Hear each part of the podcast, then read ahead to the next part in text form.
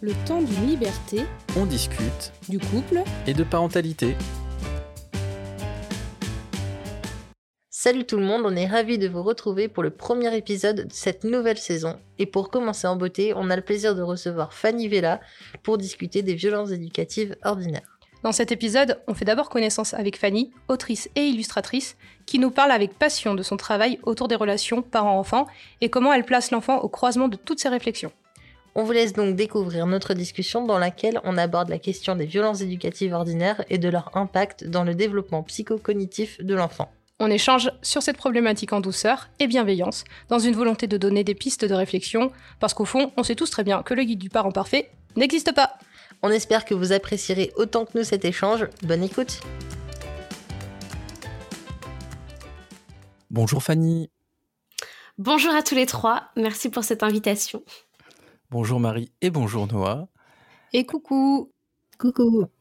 Du coup Fanny, pour commencer, est-ce que tu peux te présenter un petit peu euh, qui tu es et qu'est-ce que tu fais? Bien sûr. Alors du coup, qui je suis? Euh, Je suis, euh, bah, du coup, je suis invitée pour mon métier principalement, donc je vais plutôt présenter ça. je suis euh, autrice et illustratrice. C'est marrant que je commence par autrice parce que j'étais juste illustratrice jusqu'à il y a, quelques temps. Donc, je suis devenue autrice parce que j'écris aussi des livres depuis depuis quelques années. Donc, principalement autour de, de, de l'illustration. Donc, ça sera plutôt sous forme de BD, de romans graphiques, quel que soit le nom qu'on met dessus. J'ai orienté mon travail principalement autour euh, de, de thématiques qui sont liées aux violences intrafamiliales, donc qu'elles soient éducatives ou conjugales. Euh, je l'ai pas fait en sélectionnant des sujets euh, qui étaient propices au buzz. je m'en suis rendu compte après. Non, je l'ai fait parce que je suis allée vers des sujets qui m'animaient. Euh, j'ai vraiment à cœur de parler de choses qui, qui prennent aux tripes parce que je trouve qu'il y a plus de vérité dans, dans ces propos et dans ces dessins quand euh, c'est des choses qui nous, qui nous parlent, qui nous touchent. Et donc, j'ai commencé ce métier il y a euh, cinq ans et demi. C'est facile, je sais pas pourquoi je réfléchis parce que j'ai commencé à la naissance de ma première, de ma fille, de, ma, de mon premier enfant.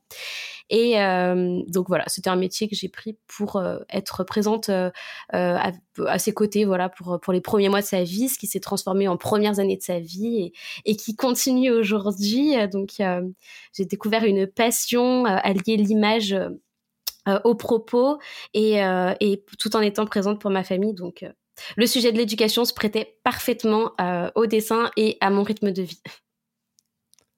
Et euh, donc du coup tu, tu parlais que tu étais autrice. Est-ce que du coup tu peux nous, euh, voilà, nous juste euh, faire un petit retour euh, sur, sur ces ouvrages? Bien sûr, c'est qu'en fait, euh, je, je réfléchis toujours parce que j'ai d'abord illustré les livres et les histoires d'autres personnes. Donc en fait, j'ai plus que quatre livres à mon actif, mais j'en étais euh, juste euh, euh, l'illustratrice. Enfin, quand je dis juste, c'est pas euh, méprisant pour euh, le métier que je faisais, mais mais disons que que voilà, je venais mettre en couleur, en image, les propos d'autres personnes. Et j'ai fait quatre livres. Donc le tout premier que j'ai fait, c'était une BD qui s'appelait Le Seuil et qui traitait des violences conjugales qui est sorti en 2019 ou 2020, tout début 2020. Le second, c'était un livre qui s'appelait qui s'appelle Et si on changeait d'angle, qui est sorti dans une première maison d'édition, qui a été rachetée par une autre et qui est ressortie du coup cette année euh, dans une version augmentée, qui est donc une euh, BD euh, assez humoristique, mais qui va venir interpeller les lecteurs sur et si on se mettait à la place des enfants? Donc euh, voilà ce qu'on fait vivre et ce qu'on a vécu nous-mêmes en tant qu'enfants, et est-ce qu'on le vivrait euh, bien si on avait ces rapports-là avec euh, avec un adulte Euh, Et voilà, c'est quelque chose qui à, la, à, à travers l'humour va permettre un petit peu de de euh, de faire un pas de côté et se dire il y a peut-être moyen d'arriver au même résultat mais en passant par d'autres euh, par d'autres chemins C'est très percutant. hein. Moi, je vous le conseille si vous l'avez pas lu. euh, ça marche. euh, et puis, à glisser sous le sapin euh, euh, des parents, des grands-parents, ça marche aussi euh, très très Comment bien. ça à glisser sous le sapin? À écrire dans sa lettre au Père Noël Enfin? Oui, ouais. Bien Encore sûr. un débat, Marie. Oui, ça ça mérite un épisode entier ça hein. c'est vrai, je suis d'accord. Mais du coup, oui, c'est un livre qui est euh, bah, qui se partage bien de génération en génération. Enfin, en tout cas, je sais qu'il fait tous les âges. On m'écrit en me disant euh, mon enfant de 8 ans l'adore.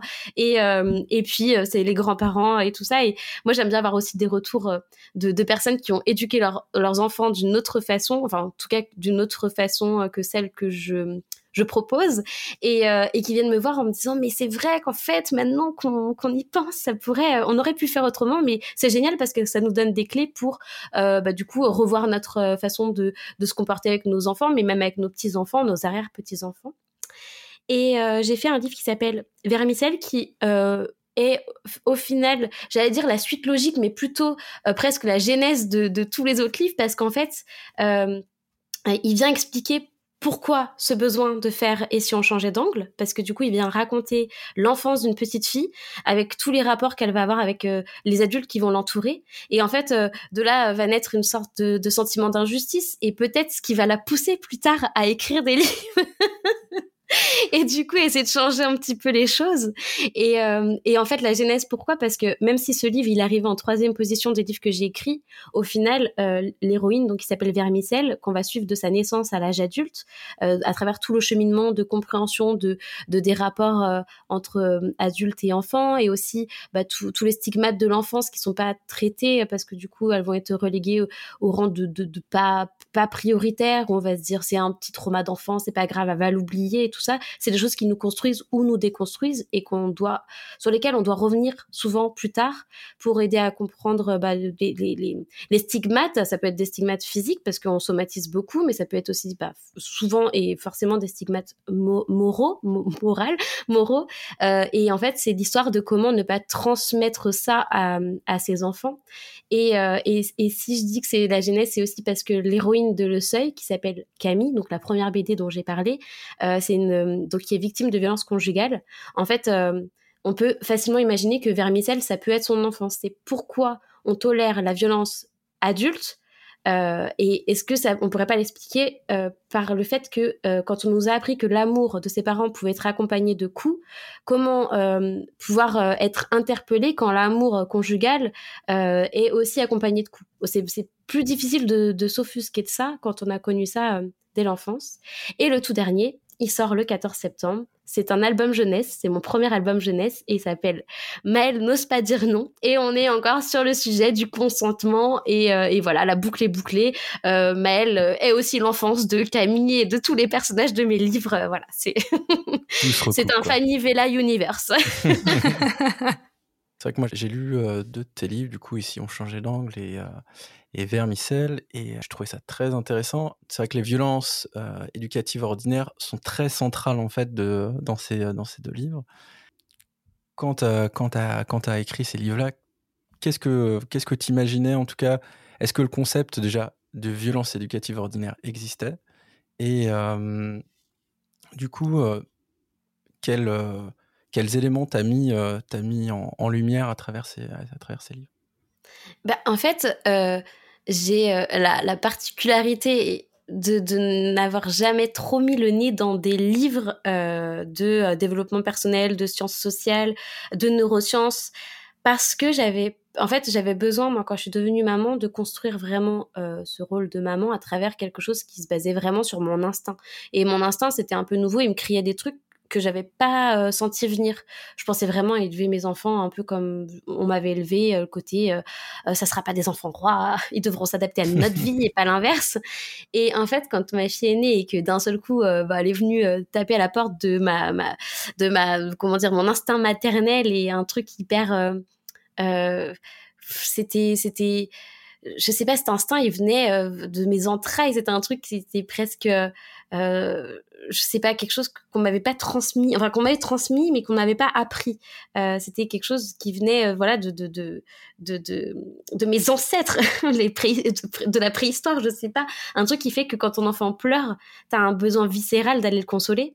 Et, et, quand bien même on t'a appris qu'il ne faut certainement pas répondre euh, aux besoins, on te l'apprend pas comme ça, on te dit il ne faut pas céder au euh, caprice et à la manipulation des bébés.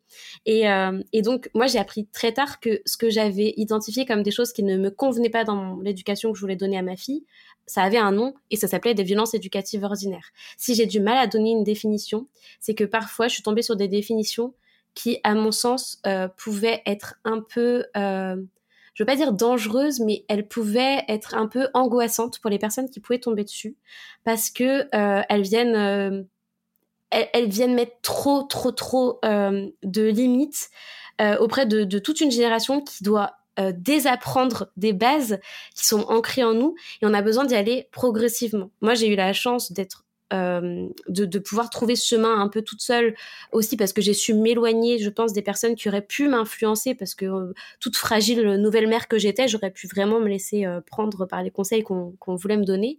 Et aussi parce que mon conjoint a un très fort tempérament et que lui, il fait fi de tous les conseils qu'il peut recevoir de l'extérieur quand ils sont pas sollicités et qui m'a bien, il m'a fait confiance, il m'a suivi sur ce chemin et puis en fait, il euh, je disais, je, je sens que c'est ça qu'il faut faire. Et il me disait, allez, go. Puis après, ensemble, on se disait, ah, mais en plus, t'as vu, t'imagines si on fait ça?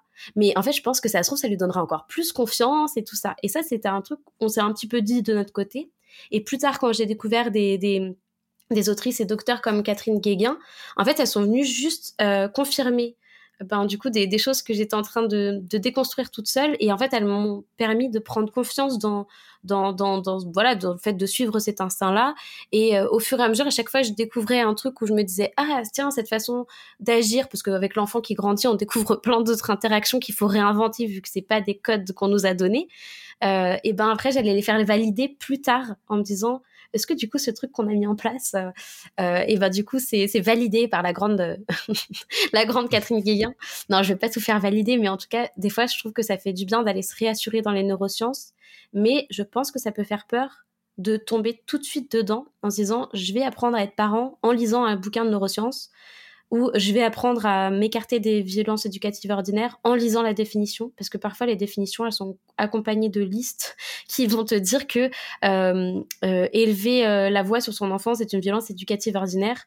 Et en fait, euh, moi par exemple, j'élève régulièrement la voix sur mes enfants, mon conjoint, tout le monde. Et en fait, si je fais pas ça, je pense que j'implose. Donc, euh, je veux pas qu'une liste vienne me dire que que, que, si je l'emploie, c'est pas bien. Je pense que ça serait à mon sens, pire si je le faisais pas parce que je laisserais pas exploser mes, mes émotions et donc j'apprendrais à mes enfants de ne pas laisser exploser leurs émotions. Voilà, donc j'ai ma propre définition de tout ça et je pense que c'est important que chacun aille puiser un petit peu euh, dans l'idée de faire le mieux possible, d'aller puiser dans cette définition, mais d'en faire sa propre, sa propre définition. Ouais, complètement. Complètement, complètement. Euh, Marie, est-ce que toi, tu voulais compléter un petit peu avec euh, ce que tes recherches euh, sur le sujet? Il me semble qu'on retrouvait Catherine Guéguin. À... Non.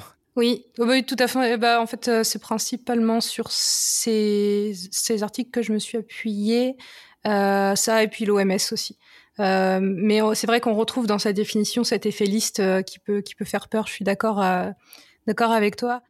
Et d'autant plus pour des parents qui, euh, qui, qui, se remettraient un petit peu en question et qui, et, euh, qui se retrouvent, entre guillemets, pas opposés, mais euh, face à l'éducation sur laquelle ils ont, ils ont grandi. Et derrière, vers leur idéal et voir cette, ce gouffre, parce qu'on peut parler près, c'est pratiquement un gouffre. Hein. Moi, étant enfant des années 80, moi, j'ai vraiment vécu ça comme un gouffre. Et ça peut faire peur, en tout cas, de se dire, bah, waouh, euh, le saut, euh, le saut est grand, quoi. En plus, si je peux rajouter quelque chose, euh, je trouve que c'est hyper important de trouver encore du fun dans ce rôle parental et en intellectualisant trop euh, le rapport euh, parent-enfant en, se disant il faut que je dise ça parce qu'après j'aurai tel résultat et tout ça, on enlève euh, ben du coup aussi les interactions spontanées et amusantes, amusantes ou non, mais en tout cas qui mettent de la vie, elles sont primordiales. On ne peut pas intellectualiser le rôle de parent à travers une liste ou des définitions qui vont nous enfermer dans quelque chose qui ne nous ressemblera pas forcément en plus. Oui, parce que c'est propre à chacun euh, ce rôle-là, avec son histoire, son vécu, son éducation, et puis euh, son travail, son cheminement. Euh, maintenant, et puis il faut mettre les choses en, en perspective aussi entre lever la voix ou crier parce qu'on a eu peur parce que l'enfant a fait quelque chose de dangereux, qu'on a eu peur pour lui, et sur le moment, euh, le seul truc qu'on a trouvé, enfin que, instinctivement, c'était de crier pour, euh, parce que voilà, la peur fait que, ou parce qu'on est épuisé, qu'à un moment donné, bim, ça saute. Et puis, bah, donc c'est des choses qui arrivent ponctuellement, et expliquer à l'enfant pourquoi c'est arrivé, et euh, bah, crier tous les jours, plusieurs fois par jour sur ses enfants, son enfant, ses enfants, sans derrière revenir dessus avec l'enfant pour expliquer ce qui se passe. Enfin voilà, il y, a des il y a des marches aussi et des nuances et c'est réussir à se dire bon bah oui effectivement cette définition là elle liste tout ça. Maintenant concrètement dans le quotidien comment ça se présente? Est-ce que c'est quelque chose qui revient tout le temps? Et dans ces cas-là, bon bah peut-être qu'il y a des pratiques que je pourrais interroger, ou est-ce que bah il y a des choses qui sont là et sont et c'est normal en fait, ça fait partie des rôles, du rôle, enfin des émotions et de nos limites d'être humain et donc et du rôle de parent parce qu'au final on reste des êtres humains même si enfin et, et et mon, psy m'a dit quelque chose qui m'avait fait beaucoup, beaucoup réfléchir et qui m'avait beaucoup aidé en, disant que les enfants avaient besoin qu'on fasse des erreurs pour se construire eux-mêmes. Euh, Tellement d'accord. Et... ça m'a beaucoup aidé à. Voilà, ça ne veut pas dire qu'on ne fait pas attention, mais ceci dit, on, enfin, ça permet d'être de, plus bienveillant avec soi-même quand euh, ça arrive.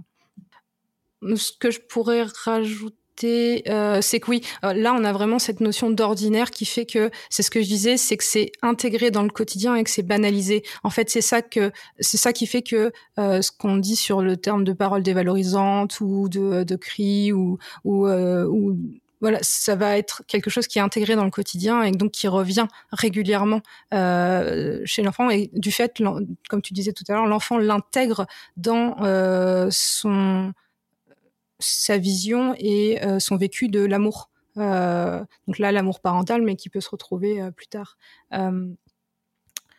voilà. Après, dans, je sais pas si on peut parler des chiffres parce que effectivement, mais dans ce que j'avais trouvé, on parlait de 85% d'enfants victimes de violences éducatives ordinaires et un enfant sur deux était frappé avant l'âge de 12 ans et les trois quarts avant l'âge de 5 ans. donc en se disant que pour la majorité des parents, c'est ça passe par la gifle ou la fessée.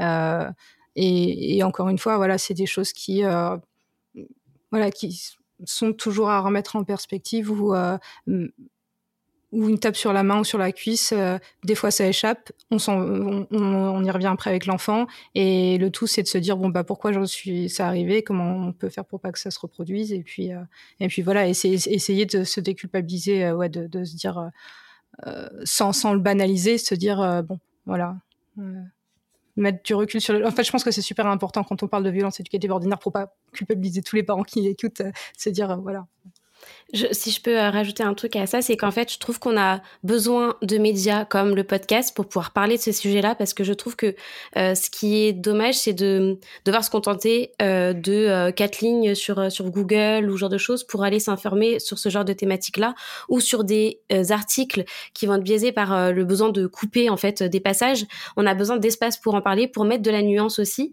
On a besoin de dire que oui, c'est important qu'il y ait une sensibilisation qui soit faite sur ce sujet-là pour que euh, aujourd'hui, nous, je pense qu'on est tous, euh, euh, voilà, armés de cette connaissance qu'on ne frappe pas son enfant, on essaye de le traiter, enfin non, on le traite avec respect, pas on essaye, on, se traite tous les uns et les autres avec respect, y compris les enfants, mais il faut quand même partir du principe qu'il y a aussi toute une frange de la population et elle est très nombreuse.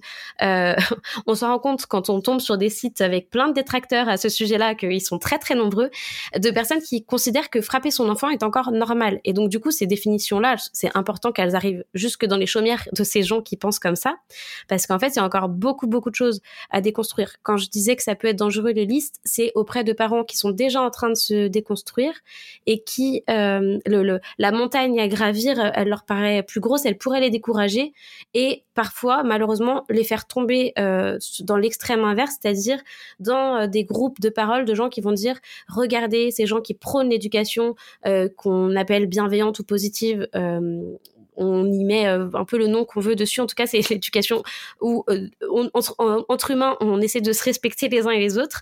Euh, et ben du coup, ça va être plus facile parfois de tomber dans les groupes qui vont euh, décrire un peu ces, ces, ces, ces méthodes, j'aime pas trop le mot, mais ces nouvelles méthodes éducatives euh, plus bienveillantes, euh, parce que on va dire, euh, regardez, euh, ils ont essayé de me faire culpabiliser en me disant que j'étais une mauvaise mère, un mauvais père, donc je préfère rejoindre des groupes qui vont me taper bien dans le dos en me disant, tu es une bonne mère, c'est normal de frapper son enfant de temps en temps quand tu craques. Et, et donc du coup, c'est pour ça que il faut y aller doucement. Et quand je dis doucement, ça veut dire à base de médias comme un podcast, comme celui-ci, qui vont venir étayer le sujet et, et, pouvoir aller montrer attention regarde nous ne sommes nous ne sommes pas fous. Nous, nous aussi on a nos propres limites et nous aussi on fait des erreurs et c'est normal. Euh, par contre connaître ces violences là euh, en, connaître les répercussions euh, connaître enfin les identifier ça permet de se réajuster quand on tombe dedans et en plus de pouvoir présenter des excuses en, expliquant que voilà, en fait, on fait du mieux qu'on peut, mais que voilà, on, fait avec aussi ce qu'on qu'on a reçu et que parfois c'est hyper dur de se détacher de tout ça, quoi. Ouais, complètement, complètement. Et je pense qu'on a la chance maintenant en plus d'avoir euh, euh, les neurosciences en fait euh, et surtout les, les, les neurosciences affectives qui sont qui se développent de plus en plus et qui nous permettent d'avoir de la connaissance en fait sur eh ben, l'impact en fait de ces violences éducatives ordinaires sur l'enfant. Et tout à l'heure, je trouvais ça assez chouette. Tu parlais de confiance en fait. Comment tu as imaginé en tout cas l'éducation de tes, tes enfants, tes enfants. Oui, j'en ai deux. autour de la autour autour de la autour de la confiance en soi en tout cas. Et et je pense que voilà, les, neurosciences là-dessus euh, nous apportent euh, le biais scientifique en fait pour comprendre les mécanismes et euh, qu'est-ce qu'on qu'est-ce qu'on casse entre guillemets en venant du coup de manière quotidienne ou très régulière violenter en fait son enfant et, est-ce qu'on a envie que notre enfant en fait soit pas épanoui est-ce qu'on a envie que ça soit un être pas épanoui? Je pense que si on, on pose cette question à n'importe quel parent tout le monde dirait bah non, moi je veux que mon enfant soit épanoui. Donc du coup, euh, les neurosciences nous, ouais, nous, donnent, euh, nous donnent des éléments là-dessus. Marie, toi, tu avais euh, quelques éléments où tu pouvais compléter sur, sur les neurosciences? Sur les impacts que ça peut avoir en termes de physiologique et psychologique. Ouais. je voudrais juste, avant, juste terminer sur l'idée que, en fait, dans la globalité, je crois que ce qui est, en tout cas pour moi, ce qui est essentiel, c'est de se dire que surtout, je ne veux pas euh, tomber dans l'humiliation parce que, en fait, c'est c'est ce qui va vraiment jouer sur la construction, je pense, de, de l'enfant et, et, la violence, enfin, selon comment elle est, elle est vécue ou en fait amener. Euh, c'est vraiment cette notion d'humiliation, je trouve, qui est, est centrale dans, dans, tout ça. Euh, maintenant, en termes de neurosciences, euh, donc là, j'ai été chercher, on, mettra les, les, articles en, en source euh, pour si vous voulez aller voir de manière un peu plus précise. Euh, mais j'ai été chercher les, des études euh, publiées sur les articles de l'OMS qui, qui, ont montré tous les mécanismes neurobiologiques euh, et tout ce que ça avait comme conséquence les, la violence de manière générale. Et euh, le fait que quand un, une personne se retrouve face à euh, une situation de violence, elle est en état de sidération cérébrale et donc elle sécrète beaucoup d'hormones de stress. Et donc ça, ça déjà, ça entraîne un, risque pour les organes vitaux. Euh, et en fait, pour euh, éviter ce risque, le cerveau va se défendre et lui, il va sécréter d'autres hormones qui jouent un rôle d'anesthésiant émotionnel. Et donc, en apparence, l'enfant, lui, il va nous paraître calme, et en fait, euh, ou calmé plutôt, euh, par la violence, et alors qu'en fait, il est en, en, en, pardon, en déconnexion et dans, une sorte de sentiment d'irréalité, euh, ce qu'on appelle la dissociation traumatique. Euh, et donc c'est un mécanisme qui peut aller jusqu'à bloquer le souvenir, l'occulter, voire provoquer un déni. Et ça, ça peut, euh, ça peut amener à un risque de, de reproduire de reproduire les, les, conduites dissociantes en, en cherchant euh, de manière inconsciente à revivre euh, cette anesthésie émotionnelle. Euh, après, euh, assez, je vais essayer d'aller assez, assez, rapidement sur euh, le fait que bah, le stress agit sur l'hippocampe, euh, qui va être lié à tout ce qui est mémoire et apprentissage. Donc, ça va jouer sur les capacités d'apprentissage. Euh, voilà, les études montrent qu'il y a une diminution du volume de l'hippocampe euh, chez les enfants qui subissent euh, des violences. Et euh, pareil avec le cortex, le cortex oh, ah, pardon, je la refais, avec le cortex orbitofrontal, le truc qu'on a euh, là. et, euh, et, donc là où voilà, on dit qu'il y a plus de risques de pathologie donc comportementale, psychiatrique, euh, avec la délinquance, l'agressivité, l'anxiété, euh, l'expression, tout ce qui est troubles dissociatifs, euh, schizophrénie et, et, les addictions aussi qui peuvent persister après à l'âge adulte. alors bien sûr, encore une fois, en nuance entre dans, dans, le degré de violence éducative sur euh, des conséquences, mais voilà sur quoi ça peut amener euh, à, au plus.